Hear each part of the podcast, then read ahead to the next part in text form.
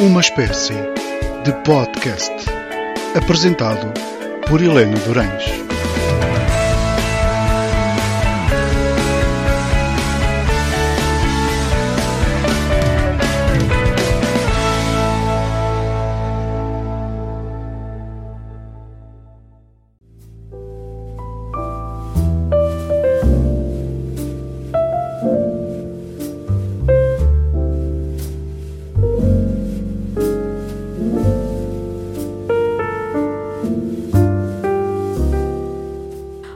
Bem-vindos a mais um episódio de Uma Espécie de Podcast. Estou de regresso esta semana, mas desta vez não vou falar de nenhum pintor. Hoje vamos viajar pela vida de um dos maiores escritores portugueses e mais conhecidos, Almeida Garré.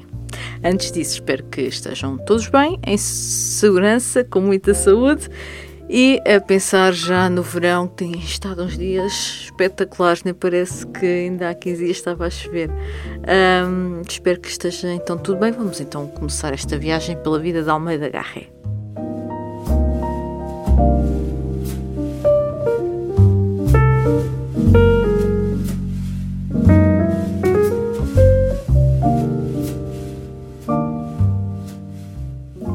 Batista da Silva Leitão de Almeida Garré é o nome completo deste autor que nasceu no Porto em 1799. Além de romancista, ficou também conhecido pelas suas peças de teatro. A vida de Almeida Garré foi também ela cheia de aventuras que começaram cedo. Primeiro passa a sua infância em Vila Nova de Gaia, a adolescência acaba por vivê-la nos Açores devido à invasão francesa ditada por Napoleão Bonaparte. Nos Açores, em Angra, o seu tio paterno, bispo de Angra, é responsável pela sua instrução. Em 1816, Almeida Garré vai para Coimbra estudar Direito e nos anos seguintes o seu caráter liberal e a defesa desses mesmos valores levam-no a participar na Revolução em 1820.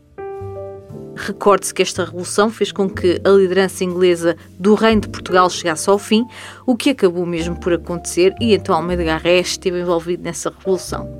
Entretanto, Garré acaba por ficar exilado em Inglaterra por causa dessa situação em 1823.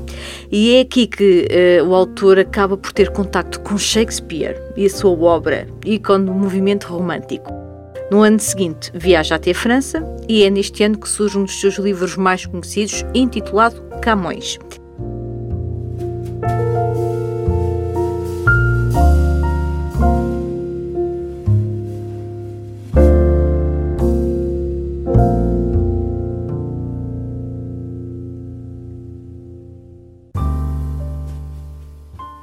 Garré apenas regressa a Portugal em 1826 e dedica-se ao jornalismo, participando em várias publicações, que aqui está uma coisa que eu desconhecia, não sabia que ele tinha sido jornalista logo nestes primeiros, nestes inícios de profissão, que eu acredito devam ter sido extraordinários.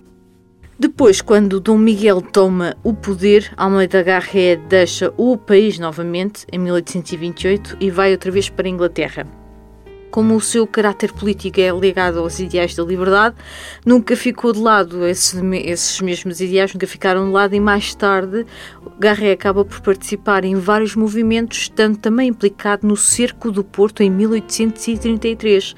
Recorde-se que o Cerco do Porto é um dos momentos mais marcantes da nossa história.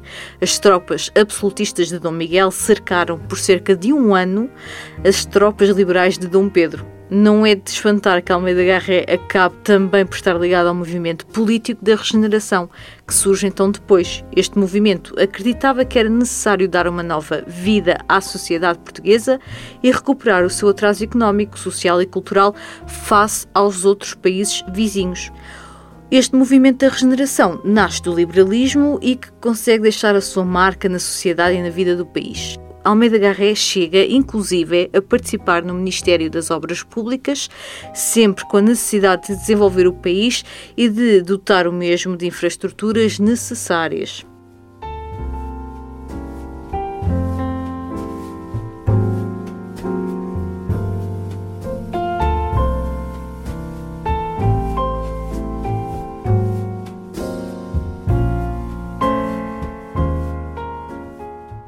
Almeida Garré tem uma importância na história da cultura portuguesa que é sublime. Recorde-se que ele, foi ele que criou o Conservatório de Arte Dramática, que vai estar na origem do Conservatório de Teatro. Uh, é também Almeida Garré que cria o Panteão Nacional e também o atual Teatro Nacional Dona Maria II, que à época tinha como nome Teatro Normal. A sua eloquência, a eloquência de Almeida Garré era muito conhecida e fez com que ele fosse considerado um dos melhores oradores nacionais. Diz também que teve uma vida apaixonante, com muitos amores e desavenças, e tinha um jeito próprio, uma presença única, que fazia com que as mulheres não lhe ficassem indiferentes. Portanto, Almeida Garré era um sedutor. Almeida Garré acaba por morrer em Lisboa no ano de 1854.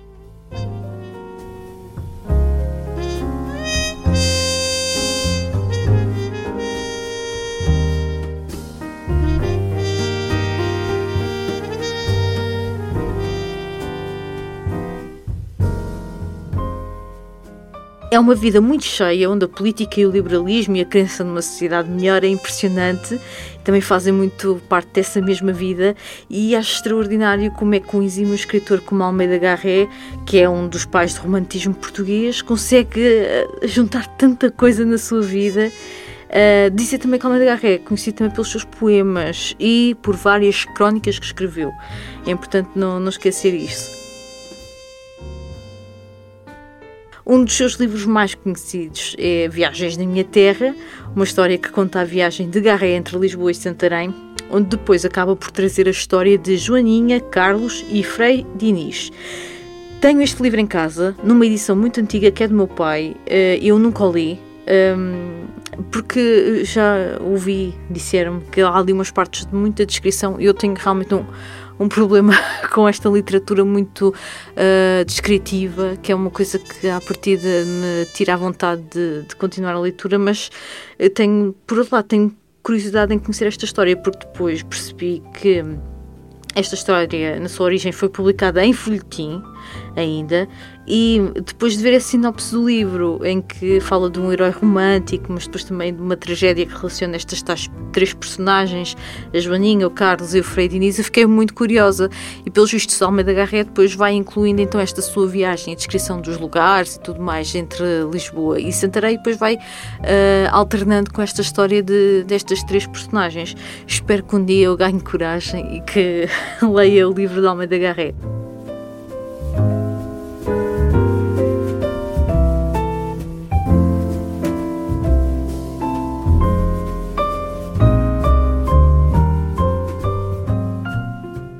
Descobri que no meio de tantos livros que Almeida Garrett tem, são mesmo imensos, não podia trazê-los aqui todos e escolhi apenas falar mais em concreto neste caso. De, das viagens em minha terra, uh, mas Almeida Garrett tem um título que, que também tem o meu nome, que é Helena, Fragmento de um Romance Inédito. É um livro de 1871 e fiquei muito curiosa, mas não faço a mínima ideia onde é que um dia poderei ver ou arranjar ou ler, mas fiquei muito curiosa por ter um livro com, com o meu nome. Aproveitando também esta deixa, faço referência a um livro de Almeida Garré que eu tenho na estante e que ainda não li. Eu creio que já o trouxe aqui, pelo menos parte dele, porque quando estava a preparar o, o podcast e estava a escrever, eu estava a dar-me conta de coisas que já tinha falado, portanto, se calhar esta informação vai ser repetida, mas de qualquer das maneiras aqui fica. Eu tenho na estante e ainda não li um livro que reúne no fundo duas obras, que são duas peças de teatro, Falar Verdade a Mentir e Frei Luís de Souza. É uma edição da Bertrand de agosto de 2009. Um, falando aqui um bocadinho de Frei Luís de Souza. Frei Luís de Souza conta a história então de Dona Madalena de Vilhena, que fica viúva depois do seu marido Dom João de Portugal não regressar de Alcácer Quibir. Portanto, ele é dado como morto. Dona Madalena acaba por refazer a sua vida e tem uma filha, Maria, com Dom Manuel de Souza Coutinho. No entanto, o regresso de Dom João começa a pairar sempre no ar e chega a uma certa altura da história que é mesmo isso que acontece. Ele vai regressar, embora tendo a sua identidade escondida. Portanto, esta aqui é a sinopse. Acho que tem tudo para ser interessante.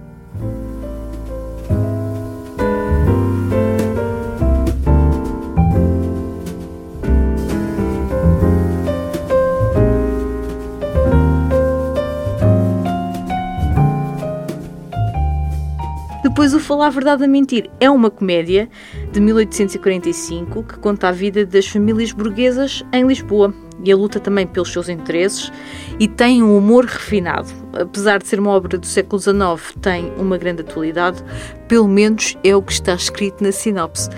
E eu, lá está, já tenho falado isto aqui, tenho descoberto o meu interesse pelo teatro, pela escrita para teatro e por obras de teatro, ler mesmo. E, e foi por causa disso que eu comprei este livro, lembro perfeitamente, estava a passear.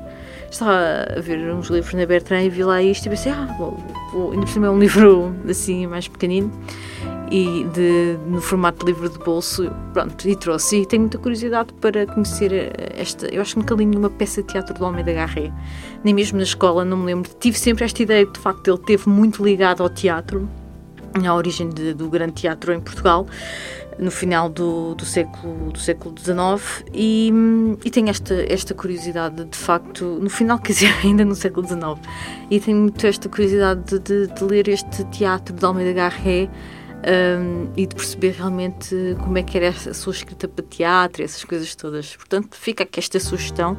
Se um dia, se calhar, vir aí alguma companhia que faça uh, ou que interprete algum texto também da Garré, uh, terei sempre todo o gosto em ir e parece-me um, um bom programa.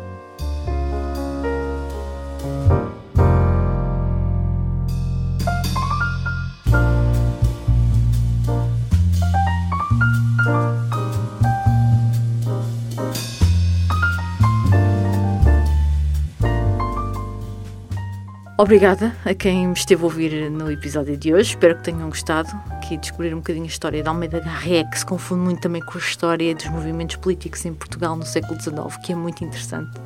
Uh, pelo menos eu acho isso muito interessante e fez-me recordar coisas da escola e de, da história em Portugal, de Portugal que eu já não, não lembrava muito bem e foi, foi muito interessante. Um, espero que tenham gostado. Já sabem que se quiserem deixar alguma sugestão, podem fazer através do Facebook da Telefonia ou através das minhas redes sociais. Uh, muito obrigada por estarem comigo. Para a semana estarei de volta. Vamos ver de quem é que eu vou falar. Ainda vou pensar aqui durante uns dias. obrigada e até lá. Espero que tenham a continuação de uma ótima noite.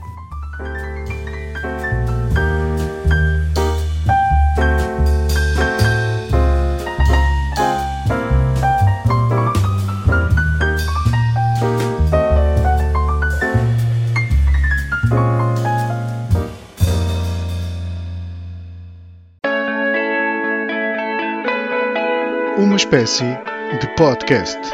À segunda-feira pelas 21h10, com repetição à quinta-feira pelas 23 horas. Apresentado por Helena Durães.